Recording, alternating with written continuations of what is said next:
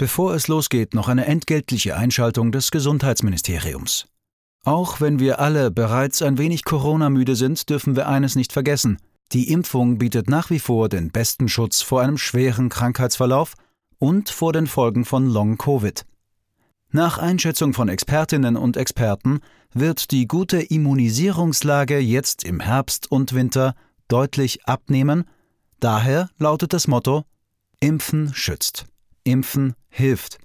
Impfen ist das beste Mittel, um mit dem Coronavirus langfristig zu leben und die Pandemie einzudämmen. Solltet ihr bereits Impfungen erhalten haben, bitte vergesst nicht auf die Auffrischungsimpfung.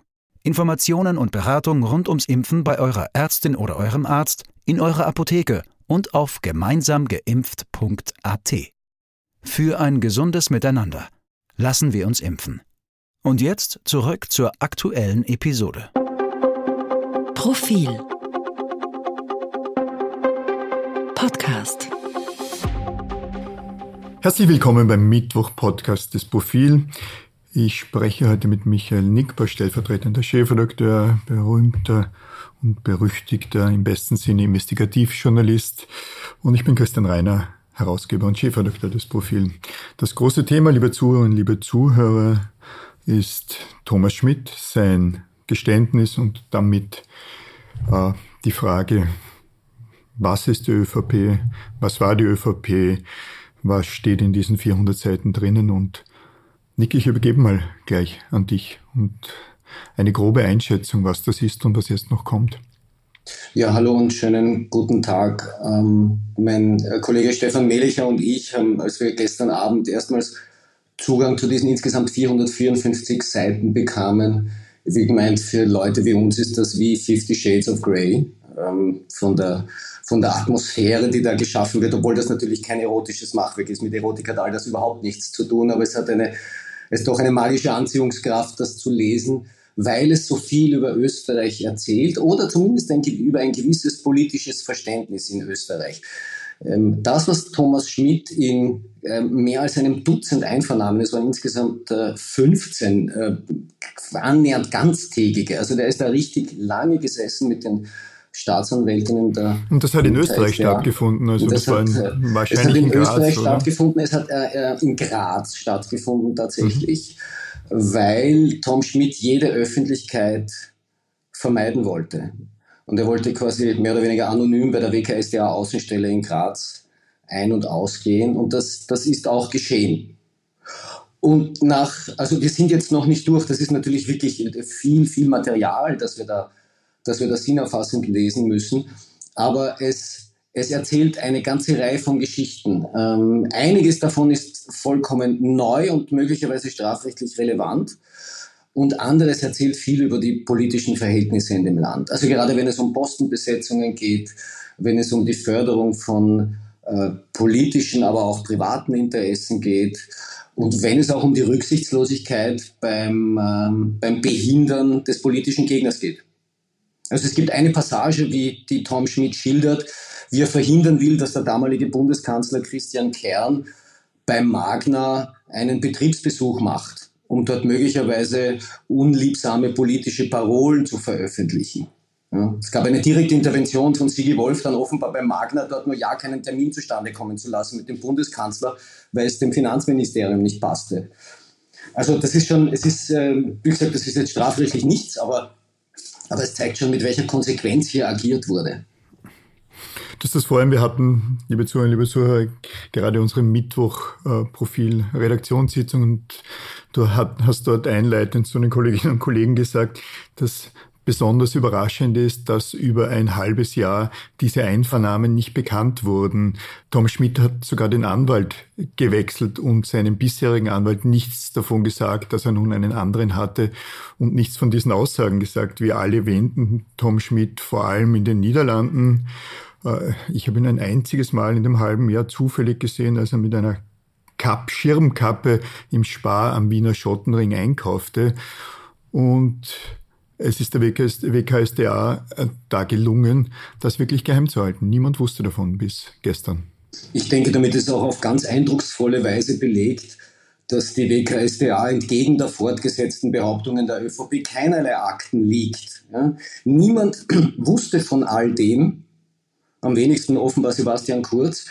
Äh, das ging ja so weit, dass, die, dass der Parlamentarische Untersuchungsausschuss den Innenminister aufgefordert hatte, äh, Tom Schmidt festzusetzen, wenn er österreichischen Boden betrifft.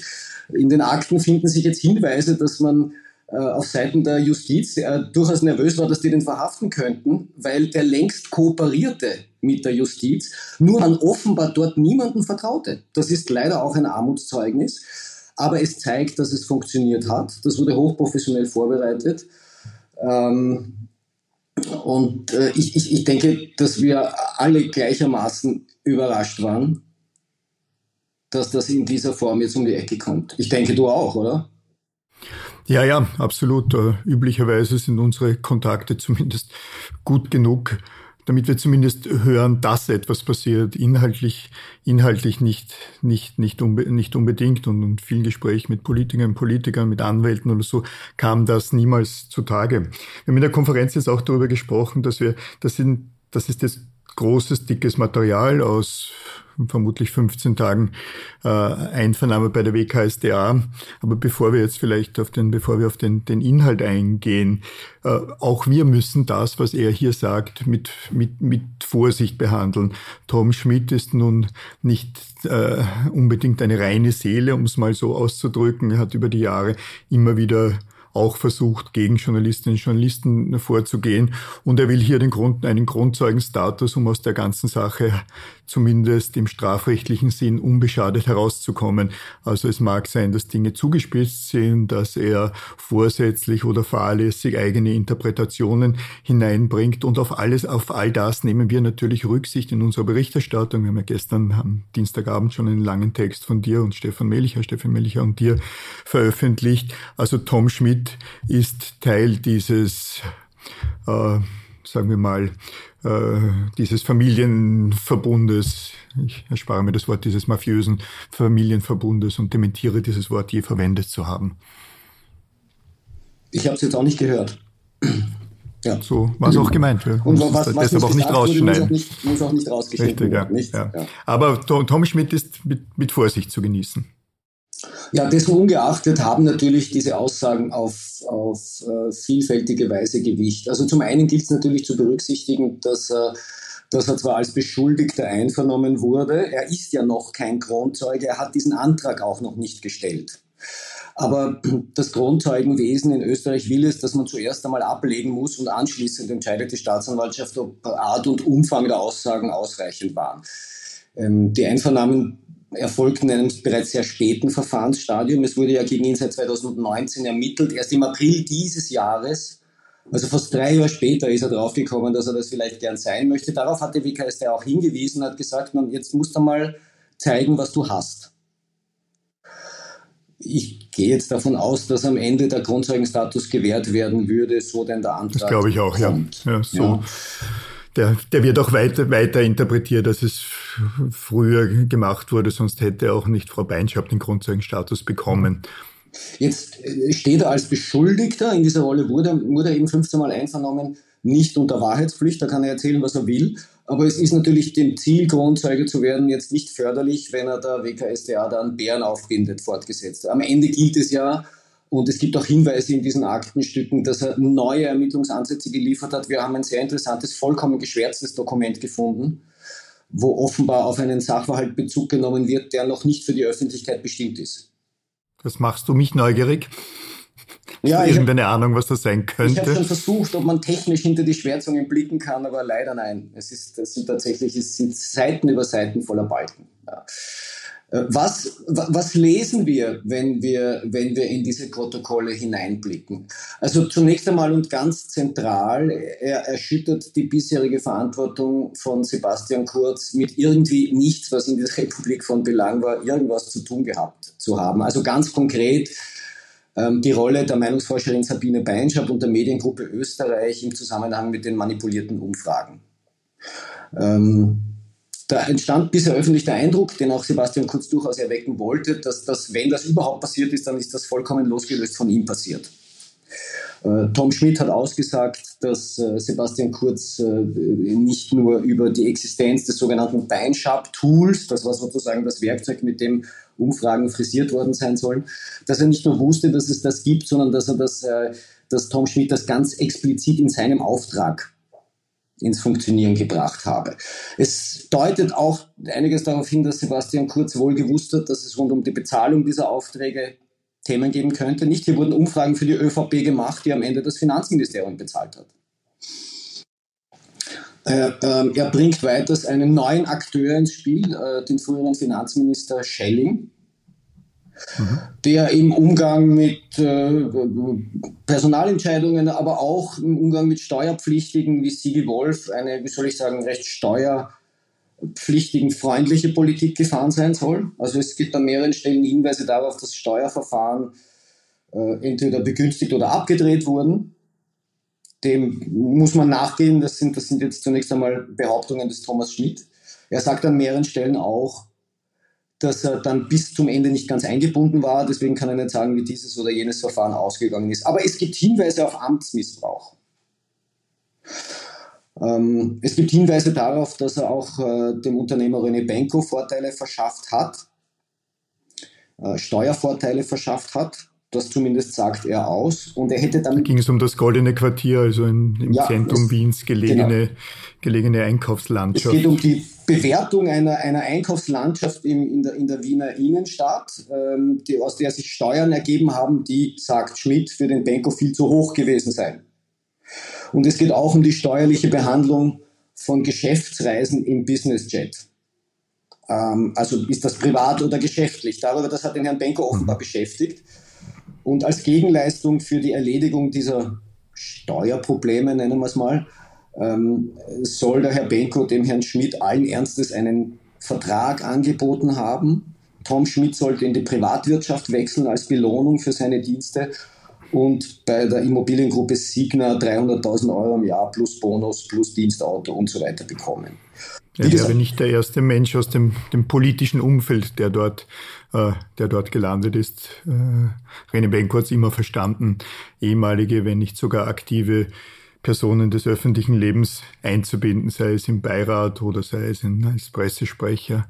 Also würde schon ins, ins, ins Bild passen. Ähm, was davon nun strafrechtlich relevant ist oder nicht, ist die eine Seite. Die andere Seite ist nun doch, dass das, was Tom Schmidt hier sagt und zum Teil auch belegen kann äh, und vermutlich auch noch belegen wird, im, im Widerspruch zur bisherigen Darstellung der türkisen Truppe steht und vor allem von Sebastian Kurz. Treppenwiste-Geschichte ausgerechnet. Vergangene Woche hatte Sebastian Kurz ein äh, Buch veröffentlicht, das die Krone-Journalistin Conny Bischofsberger geschrieben hat im eigentlich nur äh, die, die Darlegungen des schmalen Weltbildes von Sebastian Kurz. Man stelle sich vor, dieses Buch wäre nicht vergangene Woche präsentiert worden, sondern kommende Woche niemals. Niemand hätte sich mehr um nicht mehr äh, nicht um, um diese In um diese Inhalte gekümmert. Nun sind auch Personen involviert oder vielleicht auch stärker involviert, als wir bisher wussten, die noch im, äh, in Amt und Würden sind. Unter anderem der zweite, formal zweite Mann im Staat, nämlich Wolfgang Sobotka, der Parlamentspräsident. Ja, tatsächlich. Also ähm, hier wird allerdings äh, nur an einem Punkt einer Einvernahme etwas, ein Sachverhalt eingeführt, der, davon gehe ich fest aus, jetzt zu, entweder zu weiteren Ermittlungen führen wird oder bereits Gegenstand von Ermittlungen ist.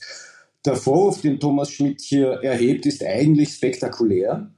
Er sagt, dass in äh, äh, Wolfgang Sobotka, da war er noch nicht Nationalratspräsident, ähm, angewiesen habe, ein, ein, ein, eine Steuerprüfung, ein Steuerproblem des äh, Alois Mock Instituts, dessen Gründer, Mitgründer Wolfgang Sobotka ja ist, äh, zu lösen, beziehungsweise auch und oder auch eines der Erwin Pröll Stiftung in Niederösterreich. Ja, so genau detailliert hat er das nicht, er konnte sich jetzt nicht genau erinnern, um welches es genau ging. Er sagt, entweder war es das Smog-Institut oder die Bröll-Stiftung oder beide.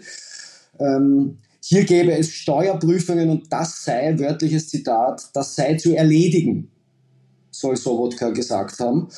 Ähm, Schmidt sagt in weiterer Folge aus, er habe Kabinettsmitarbeiter und oder Sektionschef im Finanzministerium angewiesen, das zu erledigen und es sei im Sinne von Wolfgang Sobotka erledigt worden.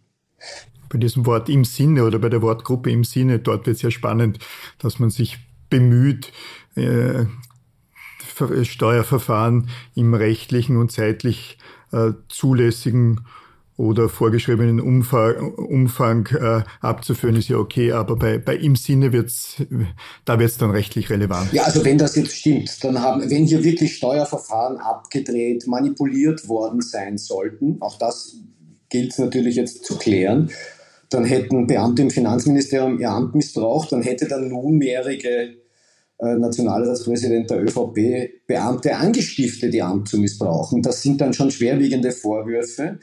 Aber wie gesagt, es gilt ja die Unschuldsvermutung, noch ist nichts belegt, noch sind das Feststellungen, Behauptungen in Einvernahmen, die, ähm, die, die man überprüfen muss.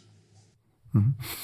Auch spannend, was sich da im Dreieck Tom Schmidt, äh, Gernot Blümel, ehemaliger Finanzminister und Sebastian Kurz abgespielt hat. Wenn ich das richtig jetzt gelesen und gehört habe, äh, gab es da Gespräche oder Gesprächsbedarf und Sebastian Kurz hatte vermutet, Tom Schmidt würde verwandt, also mit, mit, mit Tonband äh, auftreten und, und, und Sebastian Kurz treffen. Also mich wundert ja manchmal, dass Menschen, die derart tief in, im, im Gestrüpp oder auch im Sumpf äh, sich bewegen, daneben ein, äh, eine, ein, ein, ein ganz, eine ganz andere Oberfläche zeigen können, die Unschuld vom Lande darstellen können und relativ unbeschadet von einem schlechten Gewissen oder vom Wissen, da kommt noch einiges nach. Äh, in der Welt agieren Geschäfte, in Kalifornien machen Geschäfte, in den Vereinigten Arabischen äh, Emiraten machen, ja auch in Österreich Firmen gründen mit Alexander Schütz oder mit anderen, mit anderen und ihren Geschäften nachgehen äh, und hinter der Fassade, da muss schon einiges los sein, insgesamt in der ÖVP auch. Ja, ich, ich darf da einen, soweit jetzt quasi einen Teil der Motivlage von Tom Schmidt beschreiben. Äh, ich zitiere jetzt einfach aus, aus einem der Protokolle. Nach meinem Ausscheiden hat es äh, zwei Elemente bei mir gegeben, die dazu geführt haben, dass ich auch den Eindruck hatte, dass ich benutzt wurde. Sebastian Kurz hat mich rund um den Zeitpunkt der Hausdurchsuchungen im Oktober 2021 angerufen und mir gesagt, ich müsse jetzt eine schriftliche Stellungnahme abgeben, wonach er nichts von all diesen verfahrensgegenständlichen Vorwürfen wisse und ich die ganze Schuld auf mich nehmen solle wenn das jetzt, wenn das jetzt so, so stimmt, ja, dann, dann hätte quasi innerhalb der Familie schon irgendwas nicht mehr funktioniert. Weil, äh, dass du erwartest, dass sich jetzt einer hinstellt und sagt, ich war's, wahrscheinlich naiv, oder? Zu glauben, dass das funktioniert. Mhm. Das findet man vielleicht in, bei den amerikanischen Ablegern italienischer Familien, die entweder aus dem Umfeld von Neapel, aber vor allem aus Sizilien kommen. Aber üblich, üblich ist das nicht. Ich habe den Eindruck, dass Sebastian Kurz in Enden wollender Empathie schlicht unterschätzt hat, was in Tom Schmidt vor, vorging, dass Tom Schmidt nicht mehr, nicht mehr viel zu verlieren hatte, dass er auch viel im Ausland war und ohnehin abgeschlossen hatte mit seinem bisherigen Umfeld und, und Berufsleben. Und aus dieser und aus dieser Emotion, aber auch aus dieser Sachlage heraus jetzt versucht, mit möglichst viel Wahrheit, möglichst viel für sich heraus, herauszubringen. Im Endeffekt stellt sich dann die Frage, wir haben das eben auch in der, in der Redaktionssitzung äh, diskutiert, was das, für die, was das für die Volkspartei bedeutet. Hier geht es ja nicht mehr nur um die Türkisen, sondern zum Beispiel mit Wolfgang Sobotka, aber nicht nur mit ihm, auch mit, mit dem Klubobmann Wöginger, der am Rande äh, vorkommt. Hier geht es um die Volkspartei als solche. Es fiel in der Redaktionssitzung dass der, die, der Name einer ehemaligen italienischen Partei, der Demokratia Christiana, die, in, die im Sumpf untergegangen ist. Das wird bei der Volkspartei nicht passieren, aber das Sittenbild, das hier sich, äh, das hier dargestellt ist und das wir auch online und in der kommenden E-Paper und, und, und Printausgabe beschreiben werden, ist nun nicht mehr eines, das, äh,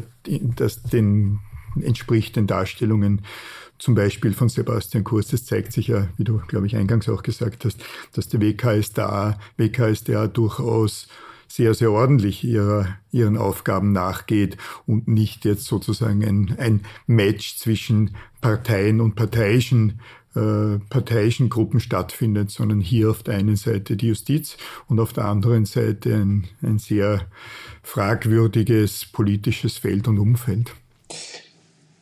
Also ich ähm, zum, zum, zur Lage der ÖVP könnte ich jetzt, auch da sei gestartet, aber einfach weil es so viel erzählt, ein, kurz ein Zitat aus einem, aus einem Protokoll wiedergeben, wo Tom Schmid sagt, dass äh, Sebastian Kurz Ende 2021 sein eigenes politisches Fortkommen damit verknüpft hat, dass sonst die ÖVP und auch das ganze Land den Bach hinuntergehen werden.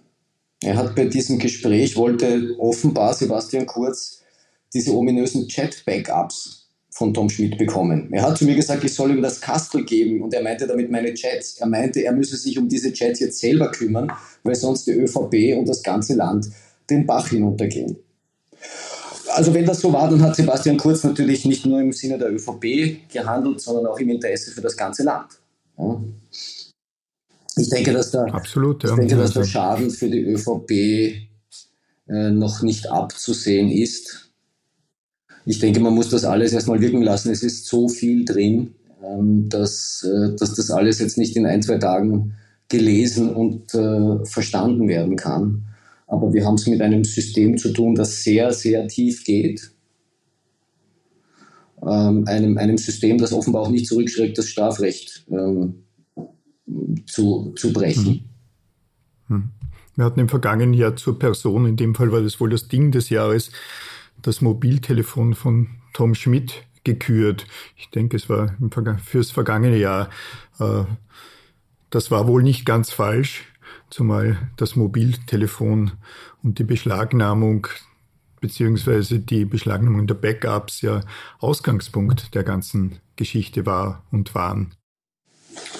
Absolut, auf einer, auf einer Festplatte, von der Tom Schmidt nicht wusste, dass sie überhaupt in Betrieb ist. Er hielt das für einen ähm, teilfunktionstüchtigen Router was es auch war, also ein, ein, ein Gerät, mit dem man ins Internet kommt, das aber gleichzeitig einen Festplattenspeicher hat. Und dieser Festplattenspeicher war voll.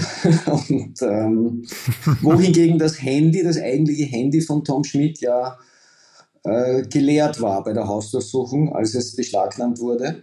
Äh, er hat, das sagt er auch, einen Tipp bekommen, ähm, beziehungsweise eine Warnung vom früheren Novomatic-Vorstand Neumann, der ihn damals gewarnt habe, es könnte auch so etwas bei ihm kommen.